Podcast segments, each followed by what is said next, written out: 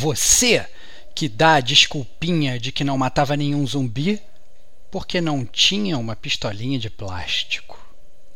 Você que sobreviveu a uma avalanche de mortos-vivos somente com uma Magnum carregada de balas de algodão. E você que esperava religiosamente cada semana para ver mais um episódio do seu jogo de videogame? Esse cast é para você, que é gamer como a gente. Outstanding.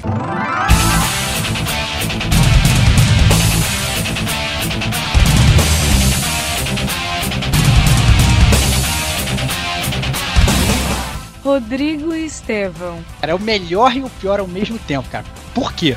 Eu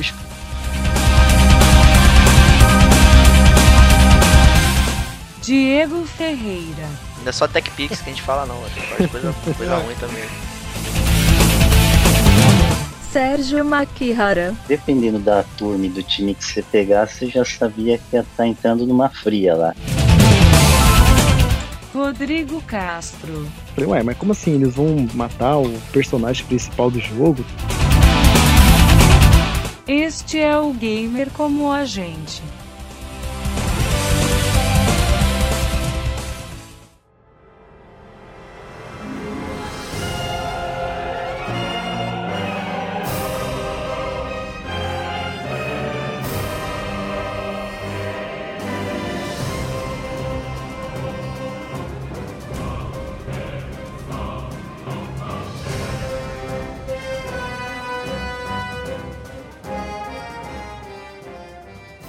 Olá, amigos e amigas gamers, sejam bem-vindos a mais um podcast do Gamer Como a Gente. Eu sou o Diego Ferreira e estou na companhia de vários amigos aqui, começando por Rodrigo Estevão. Muito bom estar aqui gravando o DLC sobre DLCs. É isso aí, né? E trouxemos também a equipe Resident Evil, né? Então estamos aqui com o Serginho Makihara. Boa noite, vamos para mais uma empreitada aí para suportar essa é, infestação zumbis. E o Rod Castro. Oh, boa noite, pessoal. Valeu aí pelo convite. Vamos nós aí encarar esse, essas DLC. Eu acho mais legal assim que foi meio que atendendo a pedidos, né, Diego? Porque Exato. a gente, para quem não sabe, é, se você não, não, é, não tá seguindo aí o gamer como a gente, é, arrisca, shame on you, né? Primeiramente, né? Temos vergonha de vocês, a gente espera que você, ouvinte, siga a gente, arrisca e escute todos os episódios. Mas a gente está fazendo o nosso podcast principal, GCG Podcast. Uh, uma caminhada ao longo dos jogos principais da, do Resident Evil, né? Então a gente fez a parte 1, é, onde a gente falou do Resident Evil 1, 2 e 3, a gente fez a parte 2, onde a gente falou do 4, 5, 6. A gente em breve vai fazer o Resident Evil 7, mas a gente já começou a receber e-mails e mensagens, o pessoal perguntando se a gente não ia falar dos spin-offs do Resident Evil, né, Diogo? Exato, né? E foi bem curioso, porque no final do do último episódio que a gente gravou, né, do 4, 5, 6, né, a gente começou a bater um papo off-topic lá né, o Rod que puxou, perguntando se a gente ia jogar no Outbreak e tal. E de repente começou a bater o papo e falou: pô, vamos gravar isso aí, né? Ao invés de, de ficar aqui só no off, né? Então tá aqui o DLC, né? Vai ser uns. Vamos falar um pouquinho dos spin-offs do, dos jogos da série, né? A, a série Resident Evil tem mais de 20 jogos, né? Então. é, não é, é, é pouca coisa, né? Pra gente abordar isso. Eu acho que é impossível, assim, pra cabeça de disclaimer, assim, é impossível a gente falar de todos os spin-offs, principalmente tentando levar esse tipo de programa que a gente está tentando levar, que seria um programa mais curto, né? É, se a gente fosse falar de todos, a gente ia ter que fazer um podcast de 5 milhões de horas. Então a ideia que a gente teve aí é pegar alguns jogos selecionados, né? e falar realmente ampassando sobre eles, explicar mais ou menos um pouco da história, sem também entrar muito a fundo, mas é mais sobre o sentimento que a gente teve, como quando a gente jogou e tal, etc. Por que, que a gente é, gosta, por que, que a gente não gosta, né? É, desse spin-off que a gente vai falar e, e, entrar muito por essa veia. Mas realmente, fica esse disclaimer que assim, que falar de todos é realmente muito difícil. Então, você ouvinte, caso a gente não fale do spin-off que você gostaria que a gente tivesse falado, manda esse comentário pra gente que a gente quer fazer, que a gente quer saber a gente quer entender o que, que a gente deixou faltando aí. Exatamente, né? Cabe outro disclaimer aí para os que desacreditaram da minha pessoa, né? Eu terminei o Resident Evil 7. Né? Então... Isso, duvido, cara. Duvido. Eu já, já sofri auditoria de troféus aqui. então estamos prontos também. Semana que vem né, do DLC vai sair aí o podcast super analítico de Resident Evil 7. É o super prometido aí, né? Mas enquanto isso não chega, né? Vamos bater esse papinho legal aqui sobre os spin-offs, né? Acho que a gente pode começar lá no ano 2000 com Gun Survivor, né? Que é o nome japonês aí, que era Biohazard ou Gun Survivor. Ou Resident Evil Survivor com os T-Vox.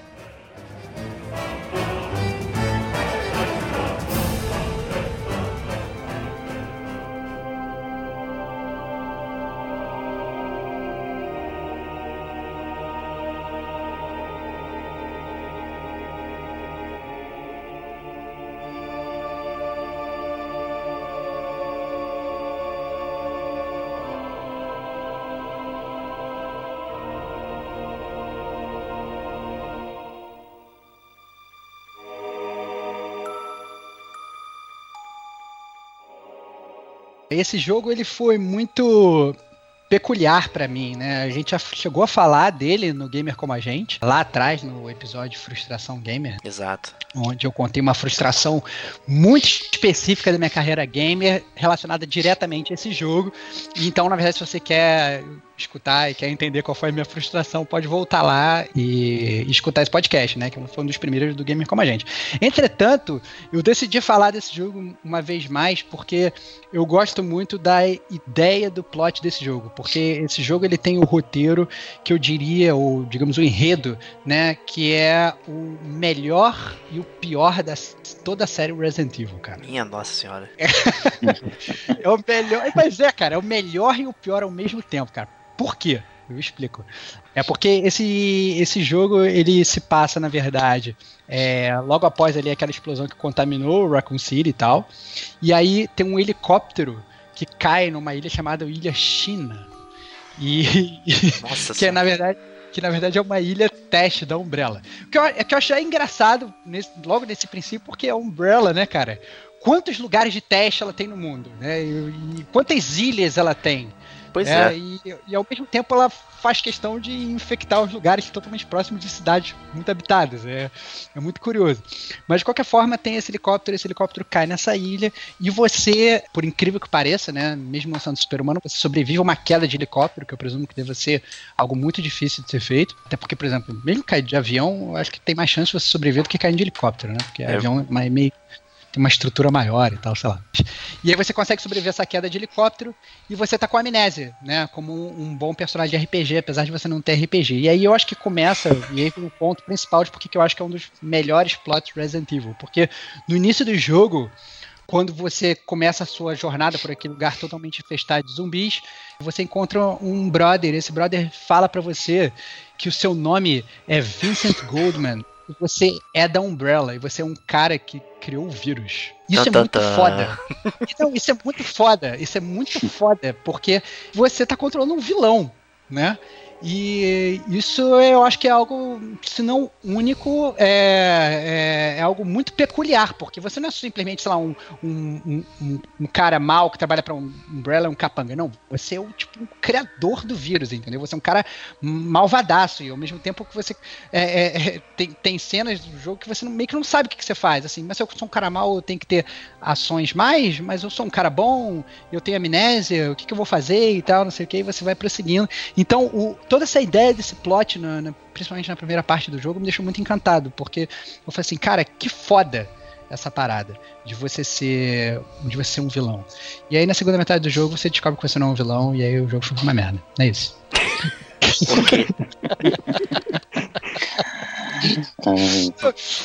Por- porque na verdade, e aí que tá, cara, você no final do jogo é tão, é tão decepcionante que você, é, na segunda parte do jogo, você descobre que você é um brother, você é um amigo do Leon. E é isso, cara. Você é um amigo do Leon e o Leon falou assim: Ei, vai lá investigar essa parada. Nem, tipo, nem entra assim no mérito se você é um policial, você é um ranqueado, você o que, que, que vai ser? Não, fala assim, não, você, você conhece o Leon. É isso. Entendeu? Então é, é você, você criou um plot totalmente foda e ao mesmo tempo a Capcom no meio ela conseguiu desvirtuar esse plot, transformar o plot num plot totalmente merda. Mas É só pra fazer a ligação, né? Pra dizer que tem alguma coisa a ver, né? Porque o próprio jogo, a estrutura dele é diferente, né? Que você já controla em primeira pessoa e tal. Acho que essa é a primeira particularidade até que você poderia abordar aí pra gente, né? Como funciona o jogo. né? Que é, nessa época era muito comum, né? Ter joguinhos de, de tiro em primeira pessoa e tal, às vezes até em, é, em trilhos, né? Famoso on rails, né? Eu tenho curiosidade de, de saber como é que funciona aí no Survivor. Então, cara, o jogo ele foi, ele foi muito criticado. Por quê? Porque o jogo ele foi feito para você jogar com uma light gun. Né? Ele foi lançado no, no Japão, na versão original dele, para ser jogado com uma light gun, que é, para quem não sabe, é aquela pistolinha de plástico, né? Que tinha, tipo, no Phantom, digamos, né? Que, e dos que flippers também, né? Virtual e nos Cop, flippers. Exatamente, exatamente. Que é a pistolinha que você pluga no console, você aponta pra tela e você atira e você acerta. E o jogo é todo construído dessa forma, de modo que. Mas é feito de um jeito que você. que ele. que você consegue andar. Ele, ele é como se fosse um, um, um on-rails, mas ele é um on-rails é, guiado. No sentido que você consegue. É, digamos assim, você vai pra frente, você aperta um botão, o seu personagem vai indo pra frente, até que ele chega num determinado momento que você quiser, você pode virar e voltar, entendeu? Entendi. Mas ele, ele meio que ele vai andando automaticamente, você não, tipo, vai andando, entendeu? Ah, legal. E, é, não, então assim, é maneiro porque tem, você tem um senso de exploração, né? Mas, mas ao mesmo tempo é uma merda porque ele acaba funcionando mais ou menos como um, um rail shooter, no sentido de assim, tá o zumbi vindo lá longe, você tá meio que, tá meio que parado, entendeu? Você, não consegue meio que se mexer pra ir se desviar, ou ir correr, ou ir atrás. Não, você ele tá parado e você tem que ficar atirando nele. Agora, o, o ponto pior do jogo, eu diria, é que essa Light Gun não chegou pro ocidente. Então, para você jogar esse Resident Evil da forma que eu joguei, você joga com controle. Nossa. E era muito ruim, entendeu? Porque você tinha que ir guiando a mirazinha e não era um controle responsivo, não, não era um controle responsivo, não era um controle bom, era uma parada realmente muito, muito zoada, entendeu? Então, O não é. controle não respondia bem, cara. Eu, eu joguei, eu, puta, era, era no saco. Você Era pegava saco. aqueles Hunters, aqueles Lickers que eram mais rápidos na tela, nossa, até você conseguir mirar nele, era uma dureza. Você tinha que mais, ou menos prever aonde que ele ia aterrissar pra você acertar ele. Exatamente. Porque assim, imagina, né, que é um, é- era por ser um jogo de pistola. Então, um jogo de pistola, o seu reflexo ele é muito mais rápido do que você mover uma, uma setinha, né? Uhum. Então, então é, é, é, é, era um jogo que realmente não funcionava bem pra quem jogava com controle. É, nesse jogo daí o legal era fugir, viu? Porque dar tiro era bem difícil, como o Rod falou. É verdade, É. você virava as costas e saia correndo. Caso você, você ouvinte tenha a oportunidade é, de jogar esse jogo, por algum motivo milagroso da ciência, né? Eu acho difícil. Faça que nem o Serginho recomendou aí, não, não jogue, vire e corra do jogo, porque não vale a pena. Se bobear, vale mais a pena você ver um vídeo, de, sei lá, do jogo no YouTube, só pra você entender o que, que é, mas fugir, porque realmente é bem, bem fraco. É, é Acho mais que museu, talvez, né? se, se conseguir configurar pelo computador, emulador, eu acho que dá pra jogar até bem. Com teclado e mouse, eu acho que dá pra jogar. Eu ainda, eu ainda diria que eu acho, eu acho que ia ser um suplício, assim, porque a história não é muito boa, né? Então, assim, só se você, se você for um fã de Resident Evil, você realmente quiser explorar o seu teste de paciência, aí sim, mas não, é- não seria alguma coisa que eu recomendaria, não. Justíssimo, tá aí mais um, um jogo de recomendado aí. e o primeiro FPS de, de Resident Evil, né? Não o Resident Evil É, 7, foi o Gun Foi, foi Survivor. o primeiro. Foi o primeiro. É, não, e fez sucesso, né, depois, né, porque chegou, ele chegou depois a ter, chegou, chegou depois a ter o Gun Survivor 2, 3 e 4, né, foram lançados em sequência, né, parecia Assassin's Creed, em 2000 lançou o 1, depois em 2001 lançou o 2, em 2002 lançou o 3, em 2003 lançou o 4.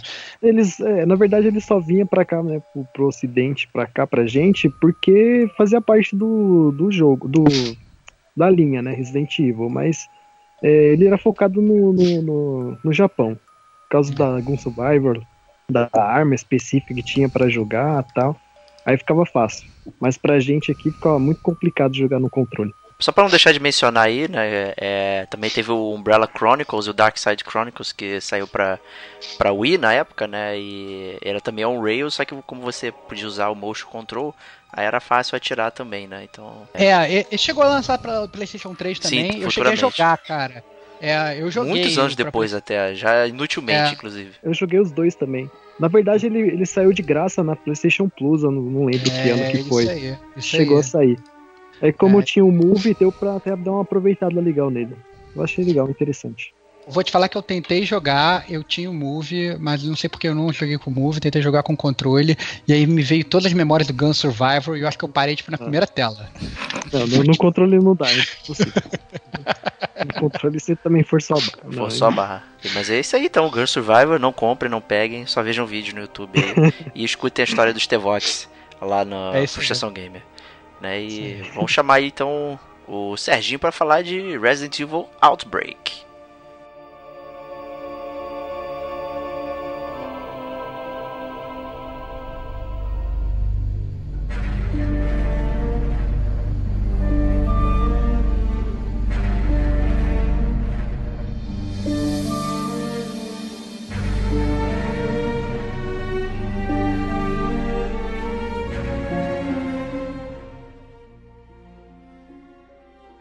Bom, é, o jogo que eu trago é o Outbreak. Ele é um jogo que ocorre paralelamente aos fatos do Resident Evil 2 e 3, né? Na verdade, durante o colapso que a cidade de Raccoon teve, e tinham várias peculiaridades, né? É, o que, a gente pode falar dele, né? A história. A história você tem oito personagens, todos é, selecionáveis com cada um características, habilidades e fraquezas, né? É, vou citar como exemplo o Kevin, que ele é um policial que lembra muito o Leon, né? Na verdade é um- uma skin copiada. que merda, Ele- cara. É, Copiado dele mesmo. isso mesmo.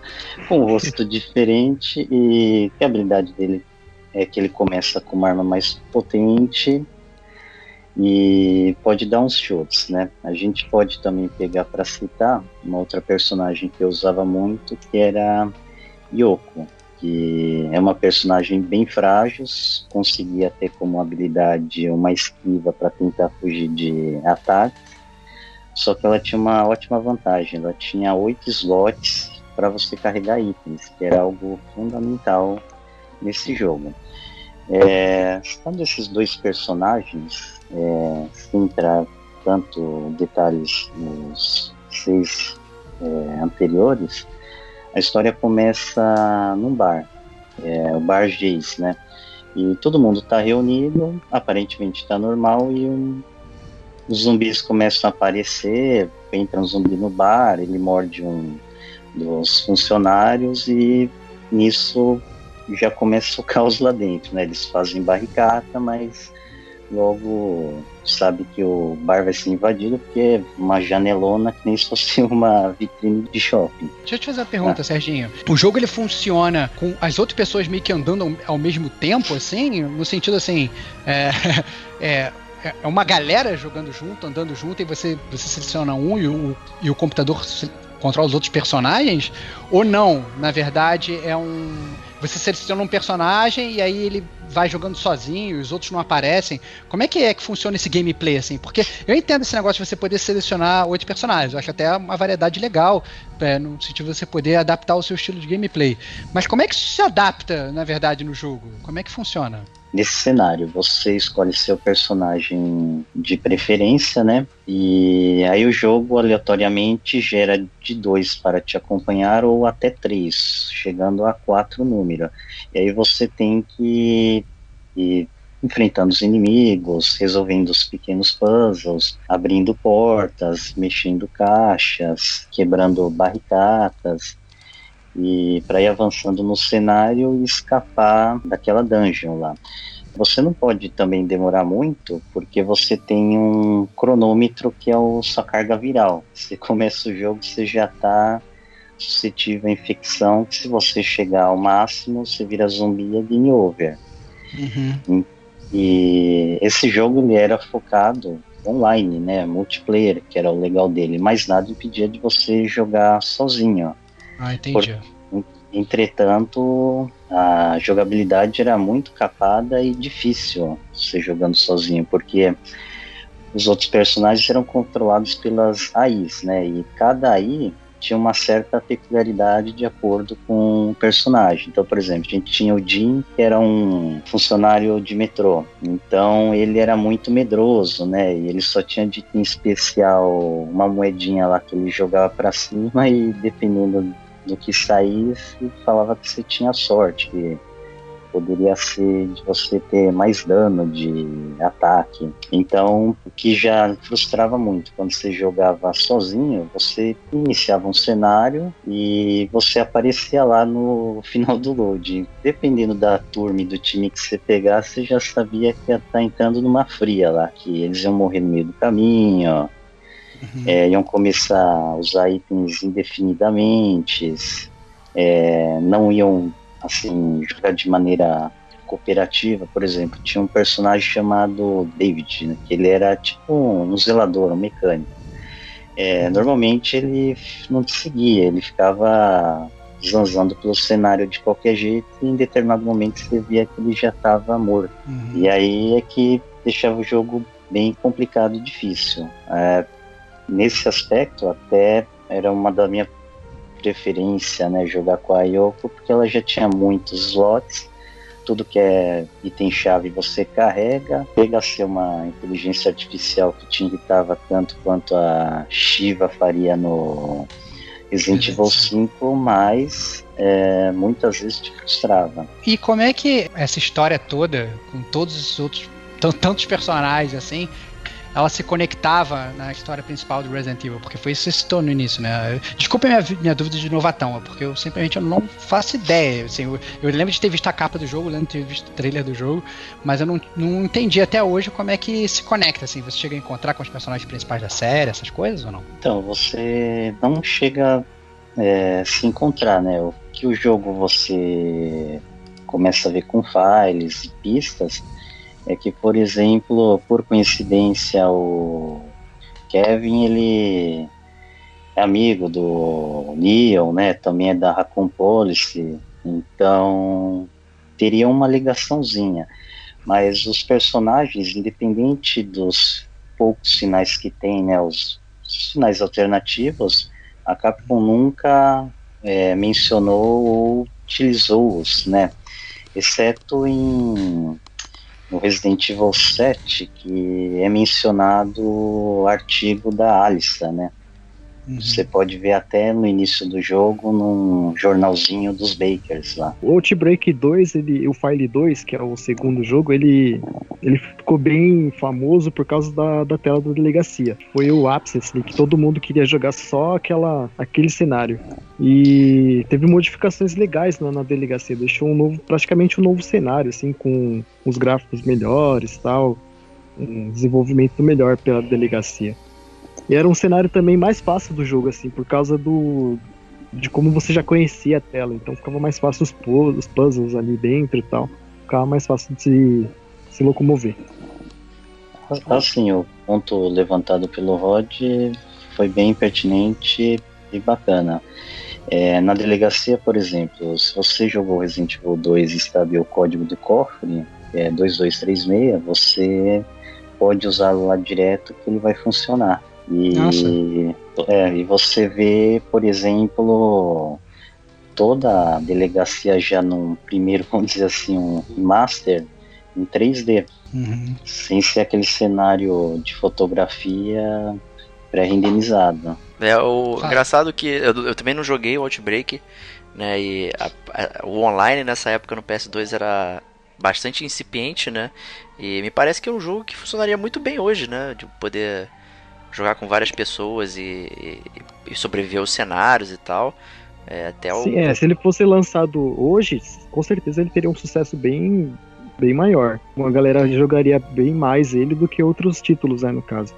Exato, até com o próprio Umbrella Corps aí, que acho que foi o último aí antes do, do Resident Evil 7, que era uma tentativa de jogar online Cê... com uma galera que é ceboso praticamente. Você tá louco, você vai é, cê... falar de um jogo desse, isso aí não. Tem que falar de coisa é ruim também, de né? entrar em pauta, cara. Não é só TechPix que a gente fala, não. Tem que falar de coisa, coisa ruim também. É, é, complementando, o Resident Evil Outbreak, pelo menos aqui no Brasil, era bem complicado você jogá-la porque a gente tinha uma conexão devagar e precária, né? Pouca estabilidade. Então, se você na época tentou jogar, você conseguia praticamente só jogar com os gringos e você rapidamente sofria com os lags e aparecia comumente morto, né? Logo Você vai estar no cenário andando, aí vai atravessar uma porta, você entra no load e você já parecia morto. Porque o pessoal tá jogando numa um host melhor, né? Servidor fora daqui, conexão melhor e você ficava comendo poeira. Então era uma experiência frustrante. Fora que os servidores foram desligados é, cedo, né? Não chegou a ter tantos anos de manutenção. Então o jogo morreu rápido por a desativação do modo online dele. Porque jogos que são feitos online e o servidor não se mantém, né? Que são assim, que a graça do jogo é jogar online, os caras fecham o servidor, tá fazendo o, o jogo a morte, né? Não tem muito como sobreviver. Deve ter alguém verdade, jogando no servidor o- privado aí, creio eu. Então, é, não, então Ah. na verdade o servidor japonês ainda tá em ativo. Olha lá, É, cara. Ele, olha é- ele ainda ele ainda funciona, só que assim, ele é só pro Japão. Ele só funciona com IP japonês. Se você colocar algum IP de outra região ou tentar fraudar alguma coisa, você não consegue rodar.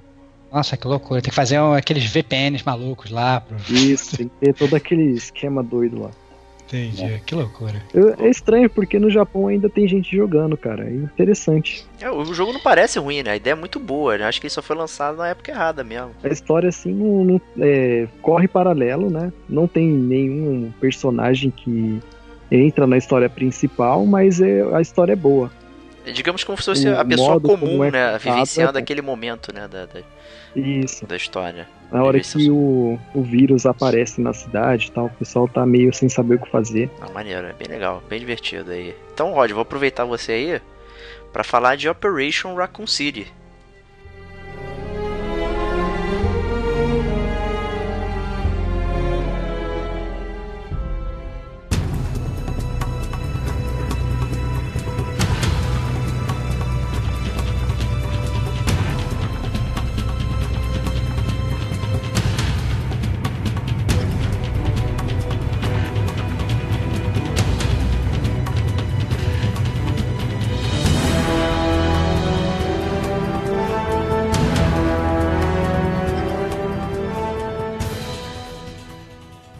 Então, o Operation Recon City, ele, ele entrou naquele.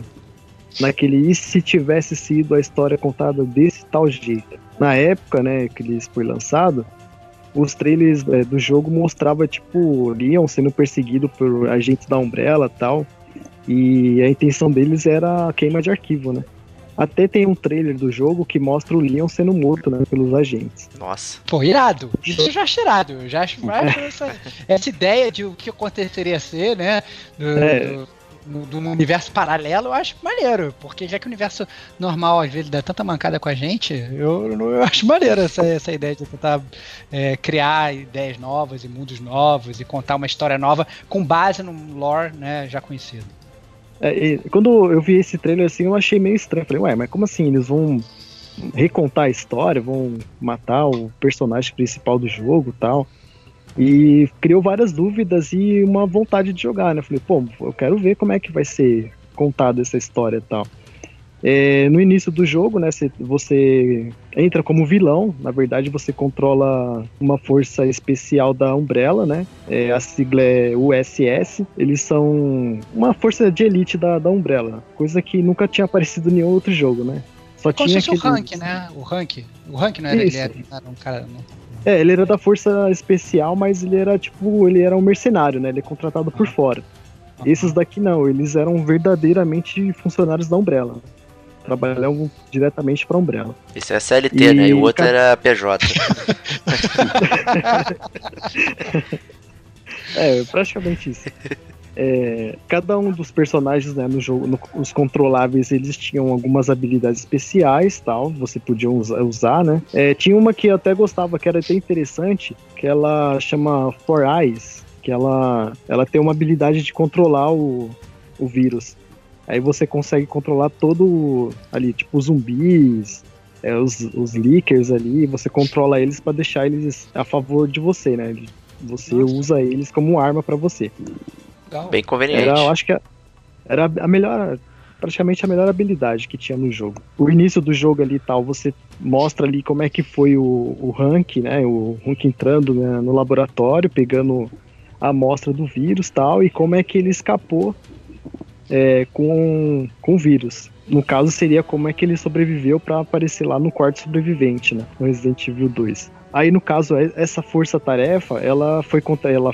Na verdade, ela foi para Recon City para fazer uma limpeza, né? Acabar com as evidências antes da, da- da- do exército chegar na cidade e, e ver o que, tinha acontecido, né? Ligar os fatos e colocar a culpa diretamente em cima da Umbrella. É grande merda que eles lançaram um míssil na Raccoon City, né? Nada, nada disso importa, né? No, no final acabou tudo do mesmo jeito. É. É, a história mesmo, assim, foi bem elaborada, né? Mas só que o jogo em si não, não ajuda. O gameplay dele é muito travado. Tem alguns problemas de. assim, você praticamente esvazia sua munição num, num determinado boss, alguma coisa assim. E ele, na verdade, você nem vê o sangue dele indo embora, cara. Você esvazia toda a sua arma principal, usa granada, usa todo o recurso que você tem, toda a sua habilidade e o, o boss ainda continua lá de pé, andando pra cima e pra baixo. É um jogo bom até pra jogar em cooperativo tal, se você tiver ainda com paciência. O cooperativo dele é muito bom, você jogar em quatro pessoas tal, é bem descontraído, bem, bem leve. assim. Só que os, os controles não ajudam, tipo, não, não foi bem elaborado. Sistema de cover, sistema de cadência de tiro, essas coisas, assim, o impacto no- nos zumbis não, não faz diferença você atirar no peito ou na cabeça do zumbi não, não fica dano mesmo, não tem aquela reação tipo de um Nossa, head, um headshot e tal. Depositaram bastante fichas assim, porque o, o estúdio que foi contratado para fazer o jogo foi o mesmo do, do Socom. Não sei se vocês já ouviram falar, Sim, se já sim. jogaram. Que é um jogo técnico, né? De, de tiro, né? Até. Isso, bem, bem elaborado, bem.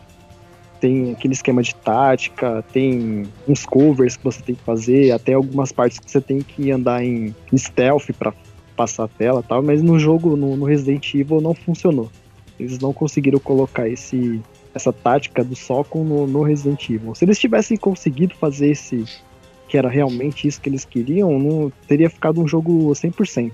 Porque a história do jogo é boa. Tem uma parte até que você tem que confrontar os, os heróis, né? Que seriam o Leon e a Claire, né? Ah, então É você uma chega a encontrar o Leon, a Claire. Que eu, Sim, que eu, você- eu cheguei, eu dei uma olhada, vi que até a Sherry Birkin você chega a encontrar também, Sim, né? você, você, encontra, você encontra todos os personagens, assim, da história do Resident Evil 2 e 3, você encontra todos. Na, na, na, na verdade, na, na, na, na história principal, que seria o jogo, né, que você compra, um pacote básico, digamos assim. É, você encontra o- a Claire e o Leon. Só que você confronta mais o Leon.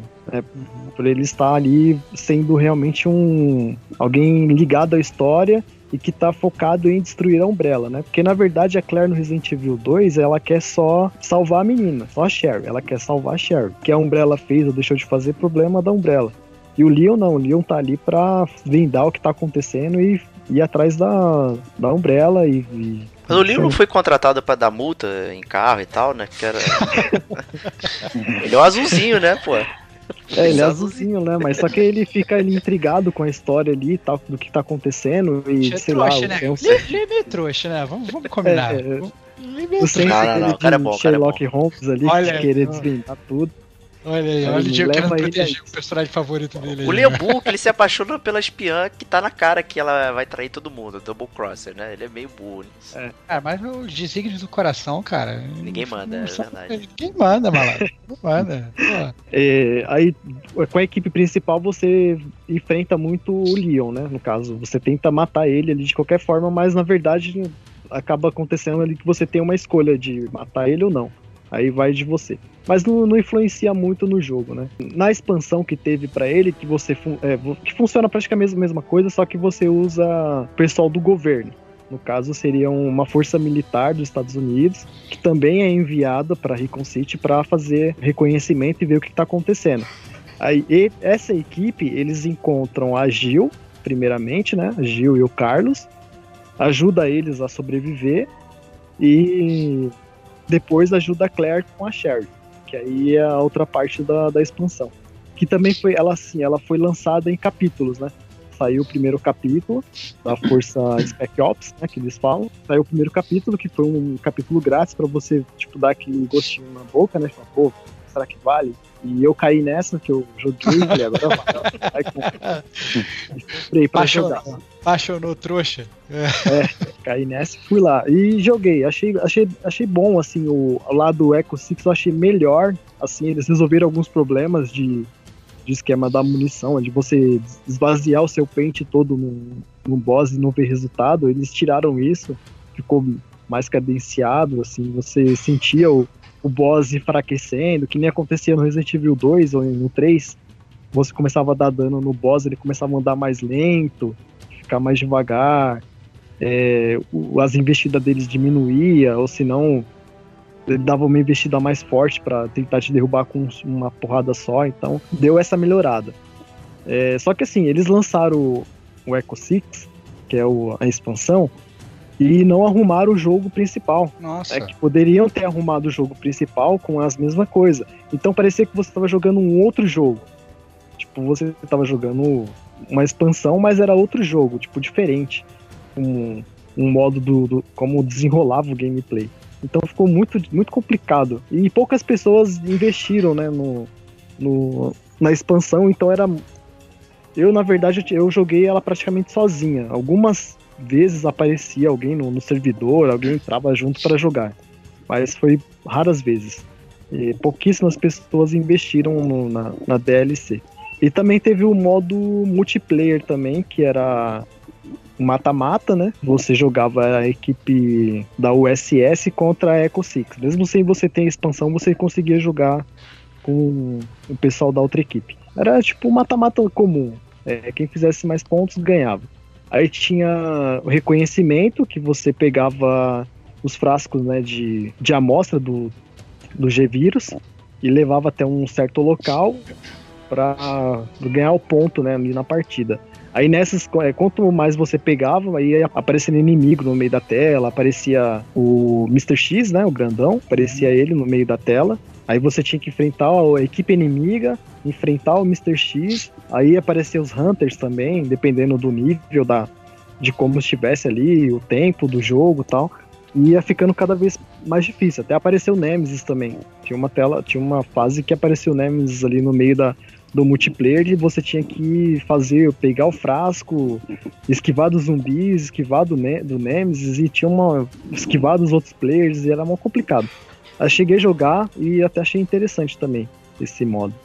E tinha o modo Heroes, que aí era os quatro. Os quatro da, do lado do bem, né? Que seria o, o Leon, a Claire, a Jill e o Carlos. E do lado do mal era o, o Nikolai, o Hank, se eu não me engano era a Eida, e tinha um outro que eu não lembro, cara. Era um outro personagem que eu não lembro. E aí você. O, os, os, os especiais, né? Que seriam os, os heróis, eles tinham um sangue maior aguentavam um dano maior e tinham habilidades diferentes, né? Do, dos Echo Six lá e do, do USS. Eles tinham habilidades diferentes. E é. também era, era, mais, era mais dinâmico o jogo, né? É, não, na verdade, não tinha um objetivo, era só. Era tipo mata-mata, mas usando os heróis. E quem morria voltava como um Spec Ops normal, né? No caso, um SS ou, ou um o Echo Six. É, Rod, uma pergunta. Nesses dois últimos modos de jogo, os cenários ou arenas, eles eram amplos ou eram reduzidos? Eram amplos, ah. bem amplos. Por causa do, da demanda, assim, de ter muitos. É, tinha zumbi, tinha os outros inimigos mais fortes para enfrentar e mais os players, então era bem, bem amplo o, o cenário. Só que assim, é, é o, o, modo de da tela que ia cair para você jogar, o cenário que você ia jogar, era dependendo muito do, do da forma do é, de quantos personagens, de quantos players tinham no jogo. Tipo assim, se tivessem quatro players para um lado e quatro players para o outro, é, era o cenário era maior.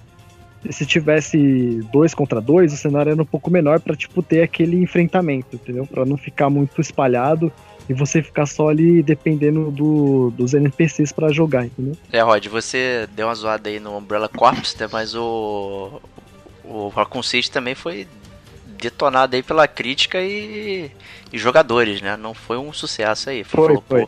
Não foi. Não foi um sucesso, é, mais por causa da, da, da, jogabilidade dele. Por ter deixado a, a desejar, no caso, assim. Eu, eu vejo desse modo. Eles deixaram a desejar a jogabilidade. Tinha muito problema de bug.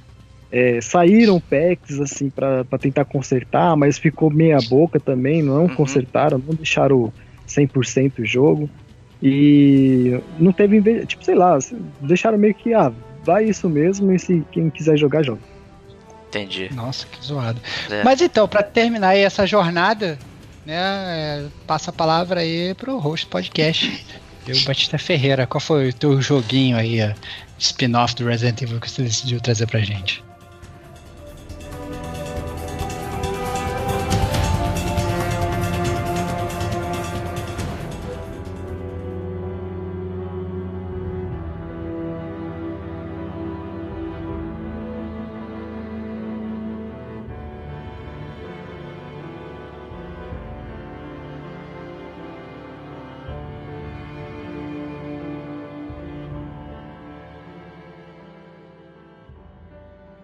Eu trago Revelations 2, que saiu em 2015, né? E pegando carona na, naquela esquema de jogos episódicos, né? Então eu peguei o jogo na pré-venda, que ele te daria direito aos os dois é, capítulos extras, e os jogos seriam lançados semanalmente, né? Então a cada semana sairia um episódio do jogo, né? Para você completar aí a sua coleção.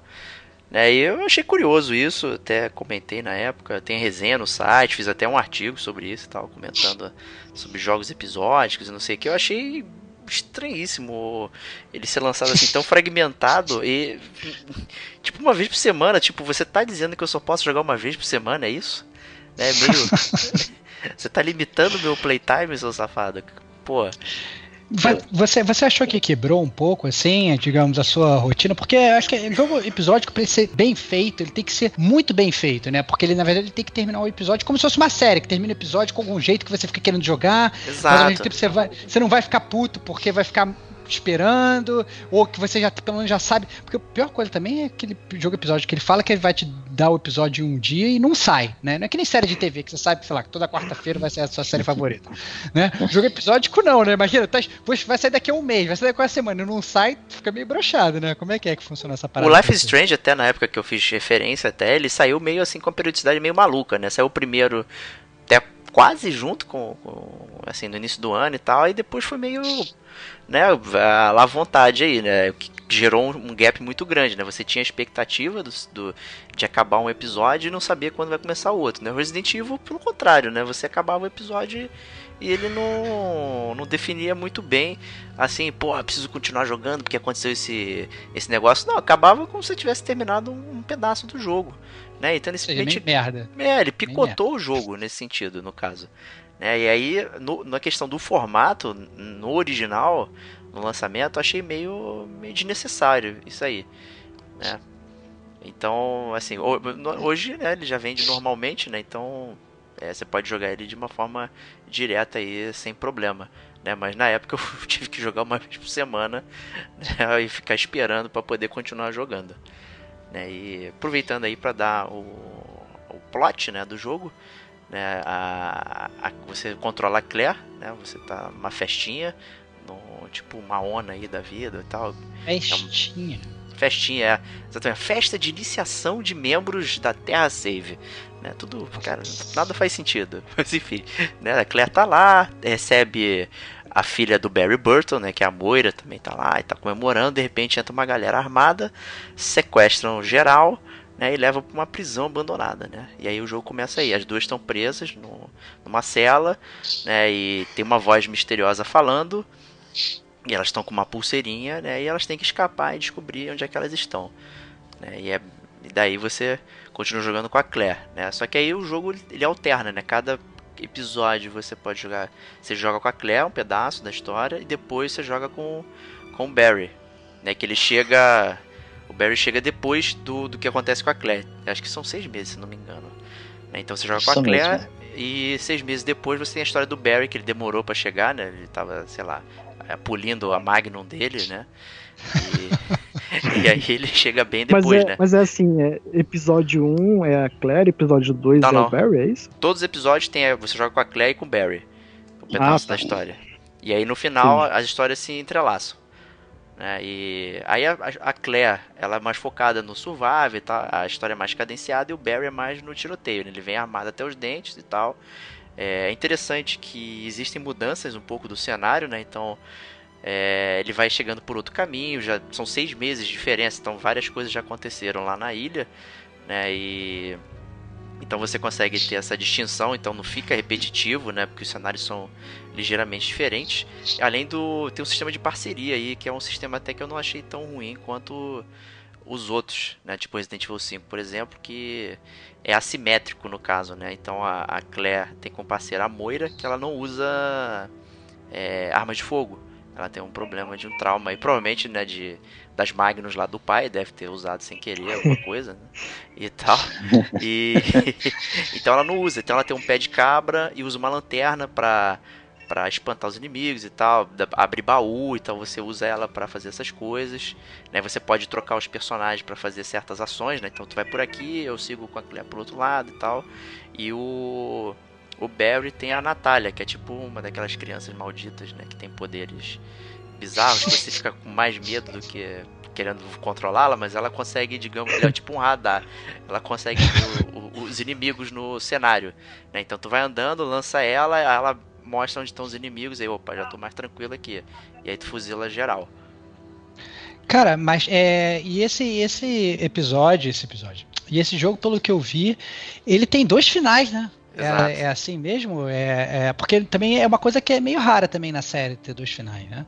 É, ele tem dois finais, depende de uma escolha no meio do jogo, assim, que é uma escolha interessante até. Ela, digamos que ela não é, é evidente, assim, né? Mas se você tá prestando atenção na personagem e tal, como é que, o que, que ela pensa e tal, você acaba tomando decisão que pode é, parecer certa, mas é errada né? E aí isso muda a, a, muda a sua experiência, né, do jogo e o final ruim é bem ruim mesmo. É, o, ideal é o final bom, né? E então, assim, é bem legal que tem esse branch, né, na, na, na, história e tal.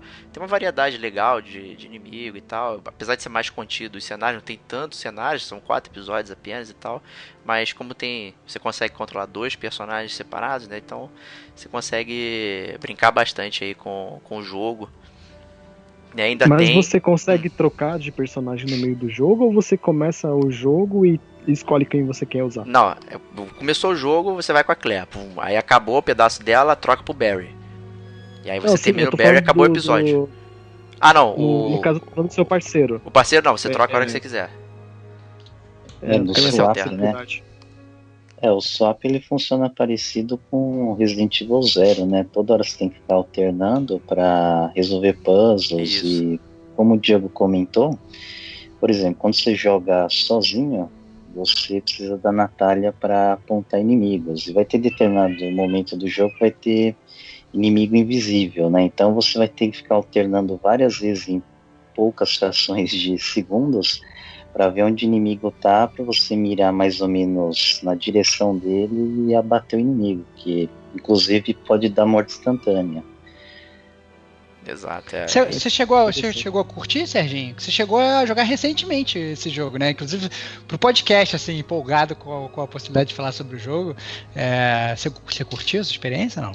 Então, eu curti bastante, viu? Se, por exemplo, Resident Evil 6 fosse uma escala bem menor que nem esse foi, seria ótimo. Ele mantém muito o Survivor Horror, né, com a campanha da Claire.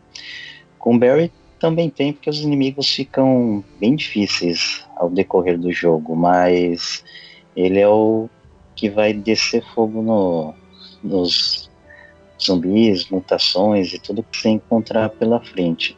Esse esquema de você jogar com personagens assimétricos, né, que um é mais ataque, o outro é só de radar. Com a campanha da Claire, por exemplo, ela também manuseia armas. Agora a Moira, ela ainda usa um pé de cabra, né, para você fazer combo com coordenado, não num jogo de lutinha, mas se você der um stun no inimigo, você consegue economizar munição, que é fundamental. Por exemplo, lá tem a lanterna que ela é que ilumina o cenário na campanha da Claire, a Moira. É, se você usar o botão de tiro, ela foca o, a luz da lanterna. Quando está focada, os personagens tomam um tipo de dano até ficar no modo stun, né? Você pode ir lá com a Claire, dar uma porrada, derruba o inimigo, aí você corre com a Moira lá e tenta finalizar com o pé de cabra. Jogando em dupla, no modo split screen, é bacana. E é um split screen local. Com dois jogadores, você já começa a ficar cansado um pouco, você tem que fazer um passo com cada personagem. É meio complicado, mas para você ter sucesso no game, conseguir os melhores rankings, ter os upgrades das armas, habilidades, você vai precisar fazer essas táticas daí. É, em resumo, eu achei um Resident Evil muito bom. É bem competente, bem decente, tem muita referência também, coisa do, do passado, ele brinca bastante, né, no, com, com falas do jogo, né, dos antigos e tal, até no próprio cenário do Barry, né, no final tem uma nostalgia ali, né, quando você jogando com ele no último capítulo, né, então ele é cheio dessas referências, né, eu acho que até na resenha eu falo que ele é, não é só uma revelação, ele é uma reminiscência, né, de, da franquia, né, de coisas boas, de coisas que a gente sempre lembra, né? Então por isso que eu acho que o jogo funciona, né? E mesmo tendo que ficar trocando, fazer esse swap de personagem, acaba que é melhor do que você ter um companion completamente estúpido que não está fazendo nada e te atrapalhando. Então acaba que o jogo flui bem porque ele não é tão grande, né? Então não é tão cansativo. Quando você menos esperou, você já acabou o cenário com a Claire, já está indo pro, pro Barry, que aí muda a, a sua jogabilidade, né? E ainda tem E- dois, E dois quando você menos espera, você já tem que esperar duas semanas para receber outro jogo. É Não isso. hoje, né? Não hoje. Não hoje. E ainda tem os extras, né? Que é, você joga com, com a Natália, que é a criancinha, do- completamente stealth, né? Então você tem que fazer o cenário dela stealth, né? A história dela se passa um pouquinho antes de dela encontrar o Barry. Né? Então você tem esse pequeno detalhe aí. Tem um, entremente também com a Moira no meio do jogo, que acontece uma parada e você também joga com ela ali nesse DLC que incrementa um pouquinho mais. Poderia estar dentro do jogo? Poderia, mas como você só joga com esses dois personagens específicos sozinhos, né? É, acaba que quebra um pouco a dinâmica que o jogo oferece. Então também não faz tão, né, tão ruim assim eles serem separados, né? Você só joga fora de ordem. Né? Então assim, é um É. bom pacote, vale a pena pegar num preço bacana aí, com certeza. Essa DLC são os dois, né? O conflito, que é a parte da Moira, é, lembra um pouquinho o Left Behind do The Last of Us, né? Exato. Bem, bem legal isso. Então, Vamos deixar claro que não é a mesma coisa, mas você fala, hum, tem a mesma função. Exato, exatamente. Exatamente. E é legal essa parte stealth da Natália, né? Você vai. Realmente não pode ser pego por nenhum monstro e tal. Você tem que ir se esgueirando e prestar atenção nas rotas e tal. É legal. É interessante dar uma cadência diferente para pro jogo. E alta- altamente recomendado, hein? Revelations 2 é legal, ele se passa ali antes do 6, né? Entre o 5 e o 6. Né? Tem uma pequena menção no final, né? Um, uma parada do 6, acho que é é sobre o Pierce, né? Se eu não me engano e tal. Isso mesmo. né? E, e aí faz o link lá da história, né? Assim como o Revelations 1, né? Ele também se passava ali entre o 4 e o 5, né? Falava da formação da BSEA lá e tal. Então, o Revelations ele acaba ele é o mais próximo da série principal do que todos os outros jogos, né? Que a gente falou aqui e que existem no caso, né? Então, eu diria que é, é recomendável jogá-los. Eu acho que a melhor coisa do Revelations 2 é a capa, cara. Eu a capa, a capa sempre achei a capa muito maneira, que é aquele olhaço, né? O Isso, Revelations é o- 2 tem aquele olhaço. É o olhaço É, do é- 2, né? É, então, exatamente. Eu acho, eu acho que é, que é, que obviamente é muito melhor do que, que a capa do 2, né? Pelo amor de Deus. Mas é. As cores É, são bonitas também do Revelations 2, é, é bem legal a escolha estética também. Ah, do, do, você diz do gameplay, de Do jogando o Revelation, da capa do Revelation 2 do olhão. Ah, da do- capa. Isso, e entendi. tem uns tons de então, isso roxo eu e tal, acho bonito, acho bacana. Então, a capa é boa. Se for, for comparar, por exemplo, com a capa do jogo que eu falei, do Gun Survivor, que, que é bizarro, que é um personagem de anime, um zumbi de atrás, é, é, é meio estranho, né, cara? Mas, mas o, o- a capa do, do Revelations 2 sempre foi uma capa que, que eu acho que a galera devia se inspirar, assim, jogo de terror e tal. Uma capa que, que dá realmente aquele sen- sensação de que é um jogo que vai te deixar tenso. Bem maneiro. É isso aí. né? Espero que também você consiga jogá-lo aí algum dia. Algum dia, cara. Eu Vai entrar na fila enorme de jogos que, que vão ficar eternamente na fila, cara. De- cara, Deve ser muito frustrante você ser um, um jogo de videogame meu, cara. Que tá numa fila de um ano, sabe qual é? Não Deve tanto quanto muito meus, cara. A fila infinita. Os caras olham pra frente e falam, puta, essa É, bosta não é, cara. É isso aí, cara. Uma merda. Cara, tá chegando a minha vez. Não, não tá. Sai do Não caixa, tá, cara. É foda, cara. Tu quer subir na montanha russa e não dá, brother. Tá, tá vendo aquela fila Faz gigante? manutenção. E sempre tem fura-fila. Sempre compra mais um lá e fura-fila e Não, tudo tem vai um, pra trás. Pra fila Sempre não. tem Porque a um fila não funcionário- mesmo. tem um funcionário VIP que entra na frente. É Isso aí. Então é isso aí. DLC sobre os spin-offs de Resident Evil, que incluem DLCs, né? Olha só, um Inception aí. E foi muito bacana, né? Fazer esse programa mais, mais soltinho, mais light, mais curto. Né? Queria agradecer aí o Serginho pela presença aí. Mais uma vez é um prazer estar conversando sobre a série Resident Evil.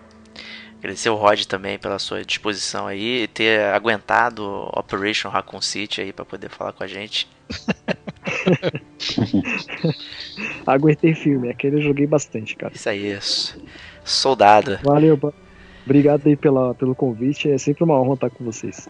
Stevox, sempre um prazer aí também. Não, sempre um prazer e fica mais uma vez o meu pedido aí pra galera ouvinte, né? Se você escutou o podcast e quer detonar esses jogos que nem a gente aqui, manda brasa, a gente quer saber do seu comentário. Mas se teve algum jogo, né, da franquia Resident Evil que a gente não falou, que é muito provável que tenha, na verdade, tem um É, milhão de jogos. tem todos, falou. né? Praticamente. Todos, praticamente.